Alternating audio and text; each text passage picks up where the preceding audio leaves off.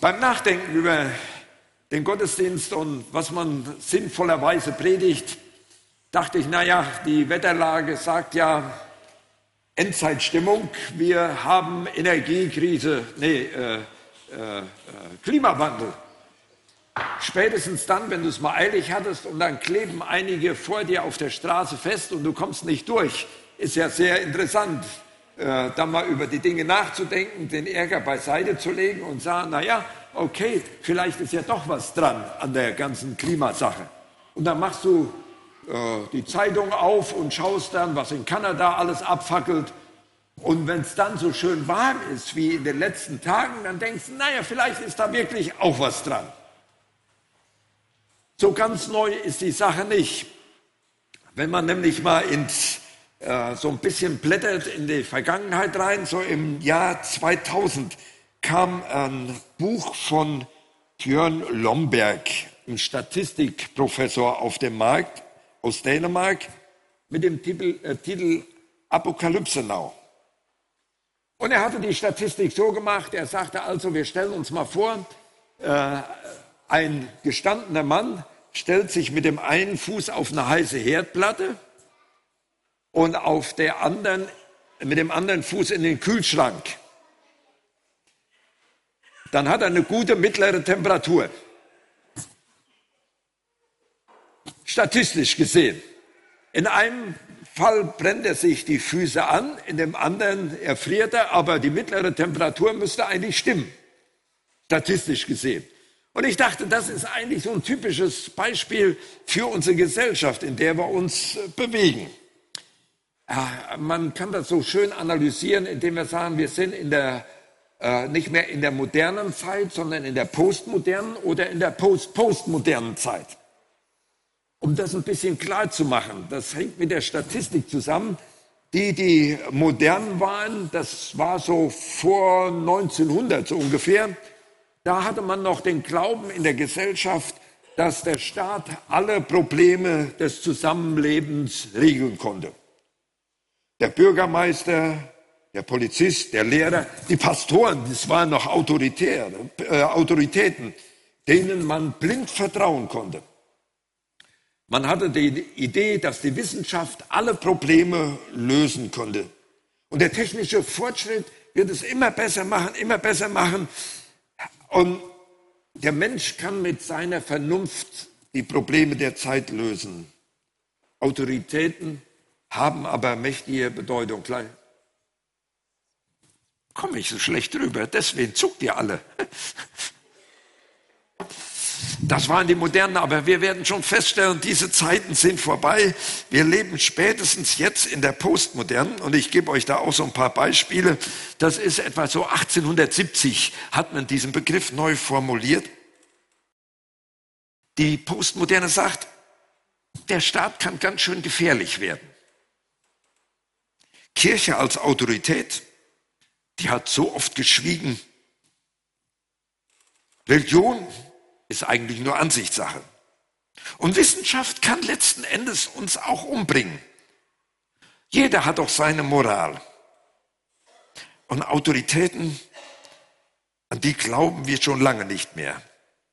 Oder würden Sie mir als Pastor alles abnehmen, was ich erzähle? Ich muss euch doch überzeugen, sonst passt das nicht. Und letzten Endes auch in der Postmoderne ist, Leben ohne Ordnung und Regeln, jeder nach seiner Fasson kann selig werden. Das ist eigentlich so eine gute Beschreibung zwischen ganz heiß und ganz kalt. Und dazwischen scheint sich momentan ein Trend zu entwickeln, der Post-Postmoderne, dass im Prinzip alles im Fluss ist. Es ist nichts mehr, wo man sich drauf verlassen kann. Alles fließt irgendwie. Das kommt seit einiger Zeit auch massiv immer wieder in unsere Gesellschaft hinein. Und die Frage ist, wo positionieren wir uns als Christen eigentlich in dieser ganzen Sache? Wie sind wir unterwegs? Weil wir alle wollen ja eigentlich in unserer Gesellschaft bestimmte Werte und bestimmte Dinge haben, aber wir wissen heute nicht mehr, wie man sie erreicht. An wen muss ich mich wenden? An wen muss ich was festmachen? Was ist wirklich richtig und was ist wirklich falsch? Und je nachdem, wo du stehst, bist du entweder, ich sag mal, mit aller Vorsicht, ohne dass ich politisch werden will, du stehst auf der heißen Platte oder ist es der Kühlschrank AfD und mit dem anderen Bein stehst du äh, bei den Linken. Was nur jetzt heiße Platte oder Kühlschrank ist, ist mir egal. Und wir Christen erlebe ich dann immer wieder, dass wir mittendrin schwimmen. Da gibt es zwar so die ein oder anderen Diskussionen hin oder her. Ich weiß noch, wie die Grünen langsam äh, das Häkeln in den Bundestag eingeführt haben und wo sie gestrickt haben. Ich erinnere mich an unseren Hauskreis, den wir hatten. Wir hatten einen Ultragrünen da und ich war mehr so auf der linken Seite zu finden. Äh, ich sage, man muss was verändern oder mit Strauß kann ich so wenig anfangen. Das gab heiße Diskussionen. Wir haben dann Liebe aneinander geübt. Also Politik, wie du sie einsortierst, kann ganz schön schwierig sein, aber ich erlebe uns als Christen, wo wir dann oft sagen, okay, wir verhalten uns ruhig und neutral, dann kann uns auch nichts passieren. Und dabei sagt die Bibel in der Offenbarung, dass es ganz schwierig ist, wenn du doch weder lau oder wenn du heiß wärst, Du müsstest Lauchsachen werden ausgespuckt. Das ist ganz schwierig. Und ich habe gedacht, wie kann man das überhaupt verändern? Wie können wir uns positionieren? Es müsste was ganz Entscheidendes passieren. Entscheidendes so zum Beispiel wie am Donnerstag, da fiel in unserem ganzen Block, wo wir wohnten, das Licht aus. Hat mir meine Frau erzählt, die rief mich dann an, weil das am Donnerstag war. Am Donnerstag war es. Ja, letzte Woche. So gegen Abend, wo du sagst, wo ist die Kerze, wo ist die Funzel? Du fühltest dich an indische Verhältnisse äh, erinnert, wo äh, du im Süden von Indien bist. Alles schön warm, die Temperatur stimmte und auf einmal fällt der ganze Strom in der Umgebung für eine Zeit lang aus, für ein, zwei Stunden. Marianne rief mich an und sagt, ist bei dir, wo du jetzt bist, auch der Strom ausgefallen? Nee, sage ich, funktioniert noch alles. Und was passiert? Der entscheidende Teil war, keiner konnte mehr vor der Klotze sitzen. Du musst mal ausrechnen, wenn du 75 Jahre alt wirst, wie viele Tage deines Lebens du in der Summe vor der Klotze gesessen hast. Du kommst auf etliche Jahre in der Zeit die du dich berieseln lässt von denen, die warm oder kalt, die modern oder postmodern oder post-postmodern, die irgendeine Meinung aufzwingen wollen. Und das Interessante war, hat mir meine Frau erzählt, nach kurzer Zeit treffen sich die ganzen Nachbarn gemeinsam vorne am Steg und gehen gemeinsam schwimmen. Die hatten nichts mehr anderes zu tun. Die denken, bei dem Warmen, äh, der Quirl funktioniert sowieso nicht mehr, der mir äh, Luft zufächert. Wir gehen gemeinsam schwimmen. Die hatten auf einmal Gemeinschaft. Ich bin überzeugt, wenn ich da gewesen wäre und ich wäre wirklich, hätte meinen Kälteschock überwunden und wäre wirklich schwimmen gegangen, ich hätte zum ersten Mal meine Nachbarn richtig kennengelernt. Es muss scheinbar irgendwas ganz Krasses passieren, damit wir erschüttert werden in unserem Denken und sagen, wo stehe ich überhaupt? Und ich möchte mich natürlich mit euch ein bisschen auf den Weg machen. Und am besten, man schaut dann mal in die Bibel rein, wie das ist, wenn man radikal irgendwas anders erlebt. Und das war damals so in der Zeit, wo der Herr Jesus durch die Lande zog da hat er überall Leute in seine Nachfolge berufen, Männer und Frauen. Und ich lese uns aus dieser Sache einen kleinen Text und versuche dann ein bisschen was zu erklären.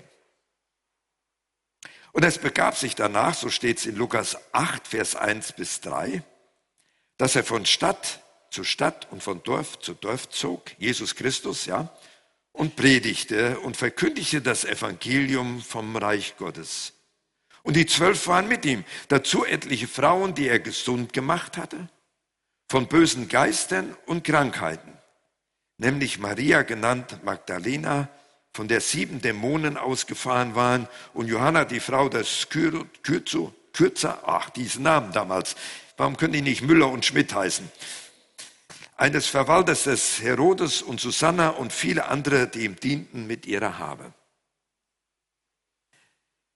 Was ist, wenn was ganz Entscheidendes passiert? Hier lebten die und man lernt ja aus der Geschichte, dass man eigentlich nichts lernt, alles wiederholt sich irgendwie wieder. Damals waren die genauso gestrickt wie wir heute. Die hatten nur keinen Fernseher. Und dann plötzlich kommt Jesus vorbei und predigt vom Königreich Gottes. Er brachte was ganz Radikales an den Anfang und er steht vor dir und sagt, gib acht, bisher warst du immer fromm, du warst einigermaßen unterwegs, aber jetzt verändert sich alles. Ich erzähle dir was vom Königreich Gottes. Da herrscht nämlich Gott und der kann dir sagen, was richtig und was falsch ist. Und das ist das, was ich mir eigentlich in unseren Gottesdiensten so sehr wünsche, dass ich nicht hier vorne stehen muss, äh, nix gegen Birol oder äh, gegen Thomas, die dann auch hier predigen oder gegen Aaron oder wer auch immer, dass wir anfangen zu predigen und wir versuchen euch irgendwie mit was von guter Nachricht zu überzeugen, sondern dass Jesus auf einmal mit seiner Macht kommt und mitten im Raum steht und sich Situationen auf einmal, ja, Strom aus Du musst auf einmal ganz neu nachdenken, nicht erst auf den Weg genommen werden, dass du zum Nachdenken gezwungen wirst, indem du anständig der Predigt mal zuhörst. Ich wünsche mir von ganzem Herzen, dass wir wieder diese Gegenwart Gottes erleben, wo wir dann sagen, okay, ab heute wird der Stromschalter umgeschaltet, heute ist alles anders. Aber mich erschüttert das, dass ich immer wieder sitze, mir Predigt für Predigt und ich weiß nicht, wie viele ich in meinem Leben schon angehört habe, von meinem zehnten Lebensjahr bin ich ja durch den Posaunenchor durchgeschleift worden. Ich habe die sehr trockenen Predigten gehört. Ich habe die charismatischen Schreier erlebt. Ich habe alles durch. Aber verändert hat sich immer dann was, wenn Jesus Christus auf einmal mitten hineinkam und von seinem Königreich gesprochen hat. Und ich möchte mit euch so ein paar Gedanken machen, die mir so gekommen sind. Da ist eine Maria Magdalena. Das ist jetzt so, so, eine, so eine interessante Person, die wird zweimal, glaube ich, gezielt genannt. Und das muss spektakulär gewesen sein, dass die sieben Dämonen hatten, die alle nacheinander ausgefallen sind. Jetzt weiß ich nicht, ob die schon fromm war oder nicht. Aber äh, ich kann mich dran erinnern, wie, ich glaube, habe ich mal erzählt, wie am Südstern damals haben wir eine Woche lang Seminar gehabt, wie man Kranke heilt. Sehr, sehr interessant. Ein Seminar in der Bibel, wie man Kranke heilt, wie man Menschen zu Jesus führt, das wissen wir. Du machst einen feurigen Aufruf, sagst, die Sünde kann dir vergeben werden, komm nach vorne, wir beten für dich. Und dann sagst du, hier bin ich, Herr Jesus, vergib mir meine Schuld. Ja, das wissen wir. Aber wie man Kranke heilt, war sehr interessant. Und in der ganzen äh, Theorie, die wir hatten, gab es dann schließlich den Punkt, dass manche Krankheiten auch von Dämonen ausgelöst werden. Sehr spannend mit biblischen Belegen, kannst du mal forschen, ist hochinteressant. Und mancher, der krank ist, der vielleicht ein regelmäßiger Gottesdienstbesucher auch sein kann, der hat eine Krankheit, die irgendwo ganz anders festgemacht ist. So, das war alles ganz gut und schön, aber dann am Ende kam es dann zu dem Punkt, dass gesagt wurde, so, jetzt geht's in die Praxis. Wer meint, er wäre krank und braucht Gebet, der geht in diesen Raum. Da werden einige Ältesten da sein, die werden an euch üben, wie man Kranke heilt. Und wer meint, er hat einen Dämon und braucht Befreiung, der geht in diesen Raum. Ich weiß jetzt noch genau, wo der Raum ist, weil ich musste da rein als Ältester. Und wir werden Dämonen jagen. So, ich hatte die ganze Theorie gehört und dann bin ich in dem Raum drin und gegenüber von mir sitzt eine Frau und ich mache das so ganz lieb. Wir, wir Name und so weiter, ein bisschen Konversation, ein bisschen entängstigen. Und dann kommen wir zu dem Punkt und sagen, wie ist das mit den Dämonen? Dämonen, ja, sagt sie, ich habe einen. Oh, sag ich mal, da werden wir jetzt üben, wa? Ich fange an zu beten, mach die Augen zu, halte die Hände fest und fange an zu beten, ganz voll. Und ich hatte kaum angefangen zu beten, dann fängt sie an zu stöhnen und oh, ja, so ganz, so ganz grausig. Und ich dann, wie es in der Theorie ist, im Namen Jesu raus sagt die Frau. Das ist ja gut. Er ist weg. Oh, ich sag, gelobt sei der Herr, wenn das immer so schnell gehen würde. Und dann sagt sie, aber es ist immer noch einer da. Ich sage, warum, warum muss ich in dem Raum sein? Du sitzt da hier. Ja, du hast die ganze Theorie und auf einmal hast du eine Person, die wirklich sagt, sie möchte gesund, sie möchte heil werden. Und ich sitze da, halte die Hände. Sag Herr Jesus, wie weiß ich denn jetzt, ob dieser Dämon, ob dieser Lümmel dann rausgeht, ja oder nein? Am besten wäre, wenn die Tür da hinten aufgehen würde und der Dämon würde die Tür aufmachen und würde die zumachen. Ich denke das gerade, da ging die Tür auf und die Tür ging zu. Niemand ging rein und raus und die Frau sagt, oh, jetzt ist er draußen. Da hatte ich Gänsehaut. Wenn ich das erzähle, gehen mir immer noch die Haare ein bisschen hoch. Und ich sage, gelobt sei der Herr, dass er mir begegnet ist. Das kann ziemlich spektakulär gewesen sein mit dieser Frau. Vielleicht siebenmal hintereinander, einer nach dem anderen. Es kann aber auch sein, damit wir da jetzt ein bisschen, äh, jetzt nicht zum Nachbarn gucken und sagen, du warst schon immer ein bisschen verhaltensgestört, die Psychiatrie war nicht weit von dir, du hast einen Dämon. Ja, das geht ganz schnell. Wir Frommen sind da sehr schnell in der Zuordnung. Da kann das durchaus sein, dass du irgendwie angebunden bist dass du irgendwie angebunden bist. Da gibt's doch, äh, das hat Matthias Brandner auf der Zeltstadt so erzählt. Er sagte, er war in Indien unterwegs und da war gerade in Südindien das Fest der äh, Elefanten. Und überall kamen die Elefanten rein und er guckt aus dem Fenster raus und dann sieht er die, die dicken Dickhäuter da, dicken Dünnhäuter, die mit dem Rüssel, ihr wisst das, ja, so, äh, und den Stoßzähnen. So Riesenapparate, die sind da, die sind da alle auf dem Parkplatz aufgereiht und jeder hatte eine kleine Kette am hinteren Fuß und dann so ein, so ein Zelthering äh, im, äh, im Boden eingesteckt und die standen da ganz friedlich vor sich hin. Er sagte, wie bleiben die so stehen? Das sind doch eigentlich ganz wilde Brüder. Die müssten doch eigentlich jetzt durch die Stadt rennen und Autos zur Schnecke machen. Und dann ist er hingegangen und hat einen dieser Elefantenführer gefragt, wie kommt das, dass der Elefant so ruhig bleibt mit der kleinen äh, Kette und dem kleinen Hering im Boden? Er sagte, ist ganz einfach. Die werden als junge Tiere gefangen, werden in einen kleinen engen Käfig gesperrt, kriegen eine sehr harte äh, Kette ums Bein, um den Bein, ums Bein gelegt und die Kette wird richtig feste angebunden. Und der junge Elefant, der will immer los, der will immer raus, der will wieder in die Freiheit. Und irgendwann ist es so weit, dann hat die Kette die Haut durchdrungen und bis zum Knochen Riesenschmerzen ausgelöst. Das merkt sich ein Elefant. Wir wissen ja schon, Elefanten vergessen nie. Kennt mir das Sprichwort, nicht? Später braucht man nicht mehr den Anbinden, sondern man braucht nur eine Kette. Der hat den Schmerz im Kopf und sagt, wenn ich jetzt versuche zu fliehen, dann kommt der Schmerz wieder hoch. Der Schmerz der Vergangenheit. Der kommt und holt dich ein. Du bist mit einem kleinen Flock nur festgebunden. Das ist gar nicht mehr viel, sondern es ist einfach nur ein angebunden sein und du willst los und kannst nicht, weil du Angst hast vor dem Schmerz, wenn du den ersten Schritt auf Jesus zugehst. Und du bist so gefangen, du sitzt in den Gottesdiensten rum und verstehst alles, du hörst alles und es scheint sich nichts zu verändern. Welche Tragik. Und das ist für mich so ein, ein kleiner Begriff, Maria Magdalena. Und eigentlich hatte ich überlegt, ob ich einen Strick mitbringe und Ketten mitbringe, um das zu veranschaulichen, aber ich will das mal ersparen. Ich habe mir überlegt, wenn die sieben Dämonen hatte, Vielleicht, weil sie angepflockt war? Ich will jetzt gar nicht in die Diskussion reingehen, können Christen besessen sein, ja oder nein.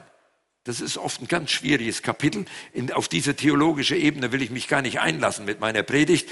Ich will nur sagen, es gibt Umstände in deinem Leben, wo du sagst, da kommst du alleine nicht raus. Und ich glaube zutiefst, das ist meine Theorie, steht nirgendwo in der Bibel, dass sie beispielsweise einen Lügendämon oder einen Lügengeist hat. Ich sag's mal so, das ist jetzt nicht so, dass sie äh, dich ständig belügt und sagt, dieses und jenes ist so und so. Ich denke, die erste Lüge fängt damit an, dass du vor dem Spiegel stehst und der Lüge glaubst, du bist die schiefste Figur, die es gibt. Du guckst dich an, du nörgelst an einem Körper rum. Äh, das macht sich immer gut, wenn man äh, eingeladen wird zu einem Frauen treffen. Hier trifft man in der Regel immer. Wir Männer freuen uns, wenn der Bauch dicker wird, dann sind wir aerodynamisch günstig aufgestellt. Kugelform,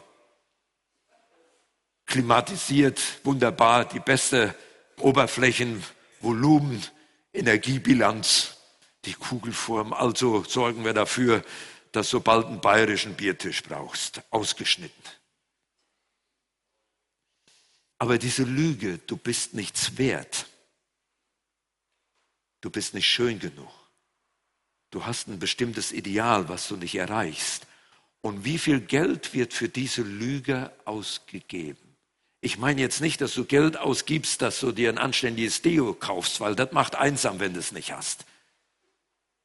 Aber diese Lüge steht über ganz vielen Menschen in unserer Gesellschaft.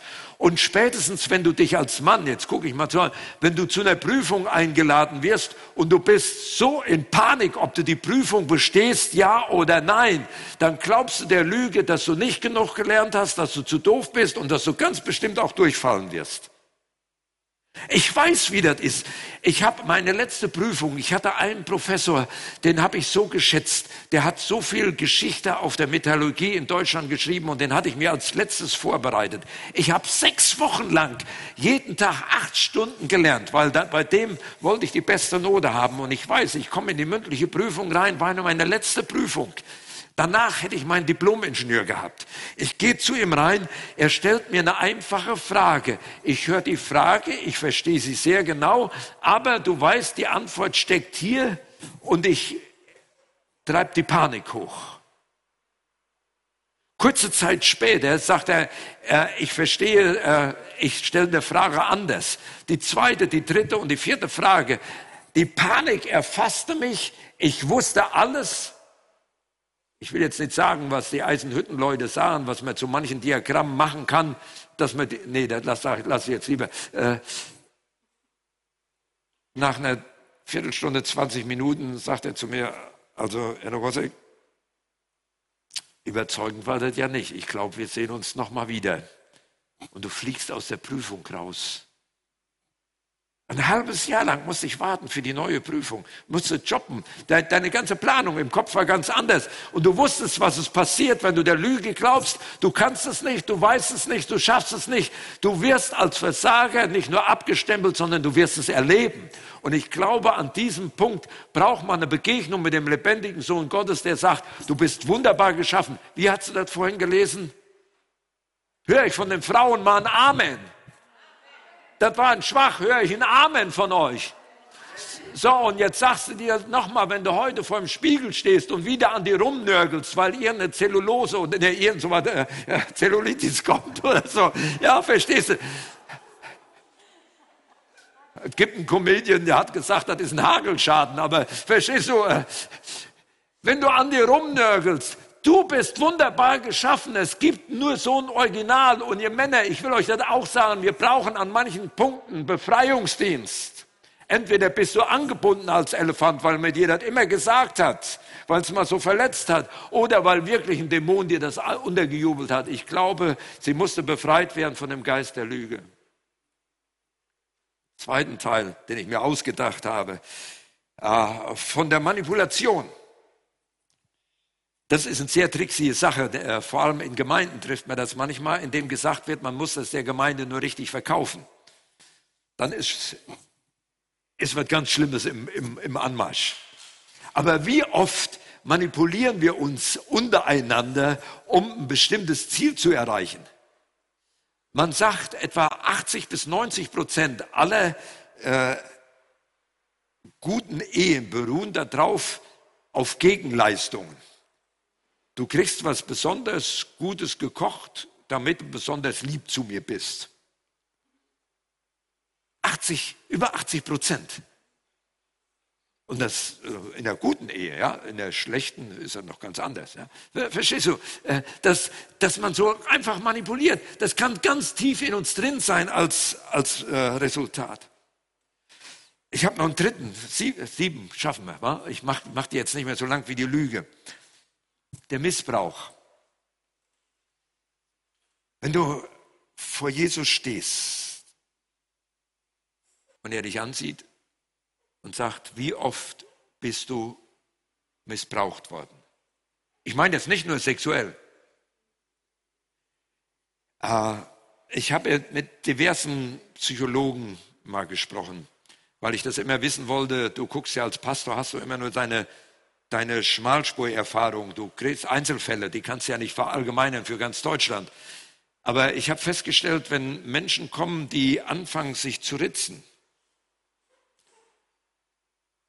ich habe festgestellt in der Seelsorge, die bei mir aufgeschlagen sind, in meinem Umfeld, war immer ein sexueller Missbrauch da. Und ich habe dann mit Psychologen das abgegleicht. Ich habe gesagt, ist das eine subjektive Erfahrung, die ich jetzt gerade mache? Sagt, nee, die Trefferquote ist sehr, sehr hoch. Ich glaube, hier braucht es einen Befreiungsdienst. Ob von Dämonen oder weil du angebunden warst, das ist vollkommen egal. Hier sind ganz, ganz tiefe Schmerzen unterwegs. Aber dann kommt Jesus und predigt vom Königreich und macht das Licht aus, dass ich auf einmal feststelle, mein Leben, es steht in einer Sekunde still. Ich stehe vor dem lebendigen Gott, nicht nur vor Jesus von Nazareth, sondern vor dem Christus, vor dem Erlöser, vor dem Messias, der gekommen ist, um alles neu zu machen, der gesagt hat, ich bin gekommen, die Gebundenen frei zu machen, dass sie leben und volle Genüge haben. Du kannst mir nicht sagen, wie willst du einen Missbrauch, ob sexueller Art oder anderer Art, wo du missbraucht worden bist auf der Arbeitsstelle als billige Arbeitskraft, wo man dich ausgenutzt hat an allen möglichen Ecken und Kanten, wo du auf einmal freigesetzt werden kannst, weil Jesus Christus kommt. Das gehört dazu, dass die Vergangenheit hinter dir bleibt. Dazu ist Jesus Christus gekommen, um diese Mauern herniederzureißen. Ich glaube, bei Maria Magdalena, deswegen ist es aufgeschrieben, sie ist von sieben Dämonen befreit worden. Und ich glaube, einer dieser Punkte war der Missbrauch, den sie in ihrem Leben erlebt hat. Ist meine Theorie, steht nirgendwo in der Bibel. Aber manchmal darf ich auch ein bisschen mir was weiterdenken aufgrund der Erfahrung, die man über Jahre macht. Ich habe noch einen. Das ist vielleicht ein Geist, der aus ganz vielen Gemeinden ausgetrieben werden muss.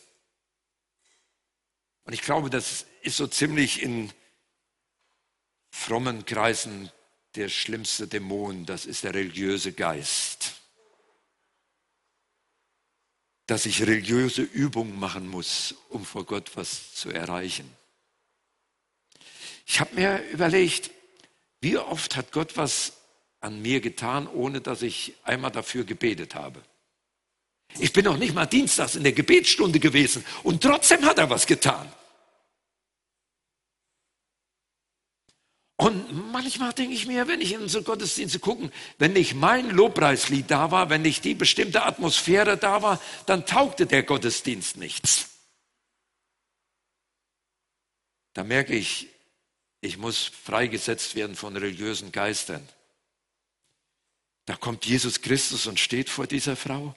Ich denke, sie war im guten jüdischen Setting unterwegs und setzt sie frei und setzt die Gnade vom Kreuz und von der Auferstehung dagegen. Er sagt, ohne Leistung werden wir gerecht, ohne dass wir nur ein Ding dazu tun können. Das predigen wir immer, aber wer von uns glaubt es denn noch wirklich? Wer lebt es denn noch wirklich, wenn wir mit den ganzen Versagensstrukturen unterwegs sind, dass wir meinen, so kann ich nicht zu Jesus kommen? Wer glaubt es wirklich? Dabei wird es regelmäßig gepredigt. Das Kreuz hängt da, du kannst durch die Stadt fahren, siehst du auf jedem höheren Kirchturm, siehst du das und weißt, die Gnade ist da und trotzdem bist du religiös geprägt. Manche brauchen Weihrauch, das mag alles wunderschön sein. Manche brauchen Hillsong-Lieder. Manche brauchen am besten nur mal zwei Tage Schweigen. Ja, das kann auch gut sein. Aber hier kommt Maria Magdalena und ich glaube, sie wurde befreit von einem religiösen Geist. Sie mussten nicht leisten, sondern dürfte kommen und dürfte ein Kind Gottes werden. Ich denke, das ist einer der größten Befreiungen, die in einer Gemeinde passieren kann. Und vielleicht höre ich hier vielleicht mal ein Amen. Und ich will das mit aller Ehrfurcht bekennen, ich brauche das immer wieder, dass mich der religiöse Geist nicht ereilt. Manchmal braucht es Befreiung in der Gemeinde. Wir können so religiös sein. Wir können so religiös sein. Ich glaube, wenn ich euch sagen würde, ihr verzichtet mal ein halbes Jahr lang auf Bibellesen und auf jegliches Gebet. Und dann würde ich euch wieder zusammenrufen, würde nur mal fragen, hast du das Gefühl, ob dich Gott verlassen hat, ja oder nein? Äh, äh, nicht, nicht, dass ich das jetzt, äh, nicht, dass einer jetzt rausschneidet äh, aus der Tonbandaufnahme und hat gesagt, ich kann eine Bibelverbrennung machen. Kommt in dieser Zeit auch ganz komisch. Nee, nee, ich meine das schon, aber wenn ich das wirklich feststelle, dass ich ohne, dass ich irgendwas geleistet habe, wirklich durchkomme, weil er mich liebt. Er hat mich schon geliebt, wie ich noch nichts von ihm wissen wollte. Vom Königreich Gottes. Ich glaube, sie brauchte eine Befreiung von Hass und Bitterkeit. Ist für mich interessant, wie viele Menschen du Hass und Bitterkeit im Gesicht ansehen kannst. Musst dich mal auf die Bank setzen und musst mal Leute beobachten. Manche denke ich, oh, das ist zwischen Sorge, Hass und Bitterkeit, da ist irgendwas ganz Schlimmes passiert. Aber da kommt Jesus und setzt gegen all diese Hass und Bitterkeit, setzt er seine Neugeburt und sagt, du darfst neu anfangen. Ich nehme deinen Hass, ich trage ihn ans Kreuz. Ich nehme deine Bitterkeit, ich trage sie ans Kreuz. Ich glaube, hier brauchen wir in Deutschland wieder, ob du modern oder postmodern oder post-postmodern unterwegs bist, wir brauchen das wieder, dass wir hier eine Befreiung erleben und losgebunden werden. Ich glaube, sie brauchte Befreiung von tiefer Verachtung. Und das Letzte, und ihr könnt euch andere Dinge noch ausdenken, was vielleicht drin gewesen ist. Ich glaube, sie braucht eine Befreiung von toten Geistern. Das ist ein ganz schwieriges Kapitel, weil tote Geister, wenn du sie mal wirklich erlebst im Befreiungsdienst, das ist was ganz Hartnäckiges. Dass sich Leute oben auf den Turm stellen und sagen, ich springe jetzt runter, dann ist alles vorbei dass Menschen anfangen, mit Tabletten zu spielen und zu sagen, dann habe ich einen sanften Übergang. Dass eine Schwermut, Todessehnsucht auf dich kommt und sagst, am besten wäre alles vorbei.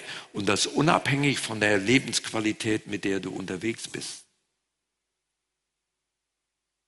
Es gehört zu den härtesten Dingen, die ich in meinem pastoralen Dienst habe, wenn du jemanden beerdigen sollst, der sein Leben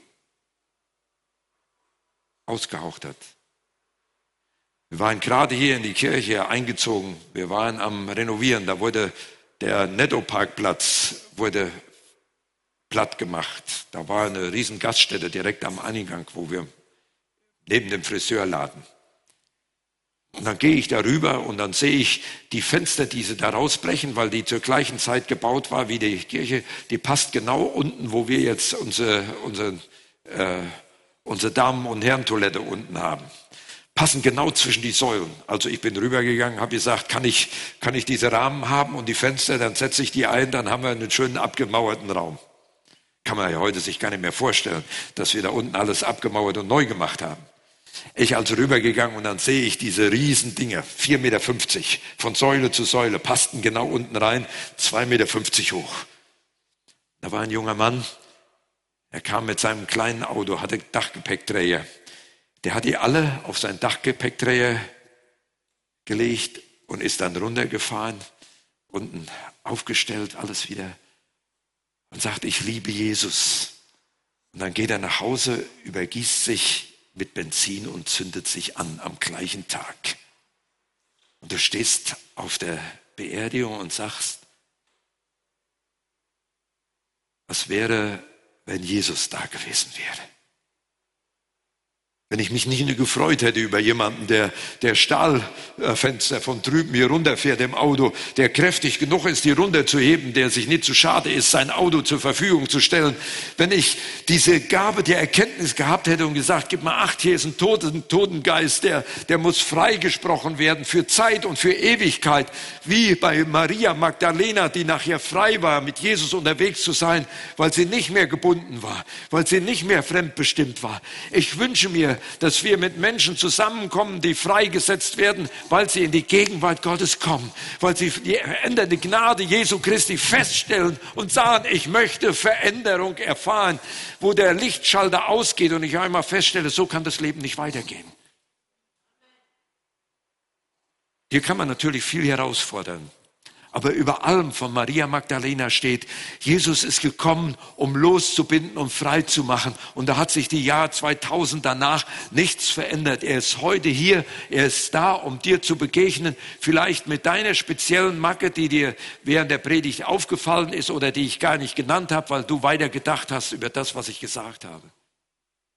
Aber ich bin überzeugt, hier sitzen Menschen, die eine Veränderung in ihrem Leben brauchen, wo Licht an, Licht aus, wo du auf einmal sagst, jetzt ist alles anders, weil Jesus Christus hier ist.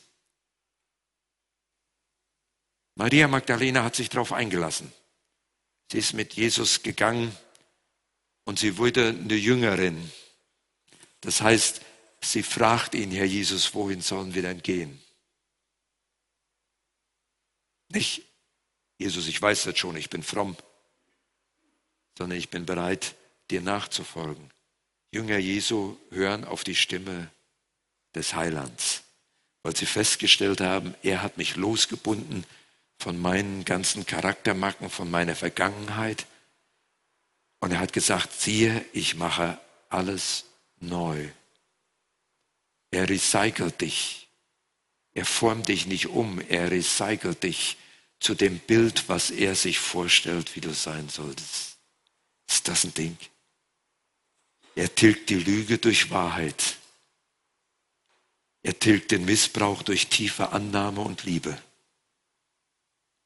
Er treibt vielleicht sogar den Totengeist aus, dass du heute noch nach Hause gehst und deine Tabletten beiseite legst und sagst, ich will dem Heiland der Welt vertrauen.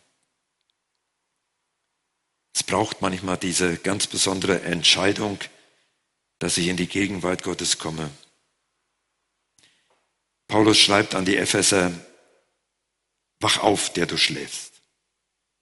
Steh auf von den Toten. So wird dich Christus, der Messias, ja, erleuchten. So steht nun sorgfältig darauf, dass ihr euer Leben führt nicht als Unweise, sondern als Weise. Und kauft die Zeit aus, denn die Tage sind böse. Du kommst und wirst uns nochmal in den Lobpreis führen.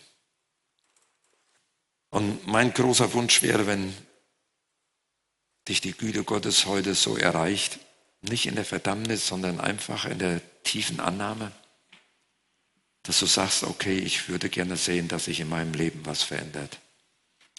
Vielleicht hast du 25, schon mal gebetet, 25 Mal schon gebetet und es hat sich nichts verändert, aber pst, dann machen wir es eben nochmal. Ich weiß es nicht. Vielleicht ist sogar an manchen Fällen Befreiung da. Vielleicht schleppst du eine Krankheit mit dir rum, die von dem Bösen persönlich gewirkt wird. Ich meine jetzt nicht Altersschwäche oder so, das kommt von alleine. Wir werden eine Zeit der Anbetung haben. Und wenn du sagst, okay, ich will noch mal mit mir beten lassen, dann kommst du einfach. Dann beten wir. Und erwarten ganz kindlich und kühn, dass du nach Hause gehst und getröstet wirst und weißt, der Heiland der Welt hat dich berührt. Nämlich nur dann verändern sich Situationen.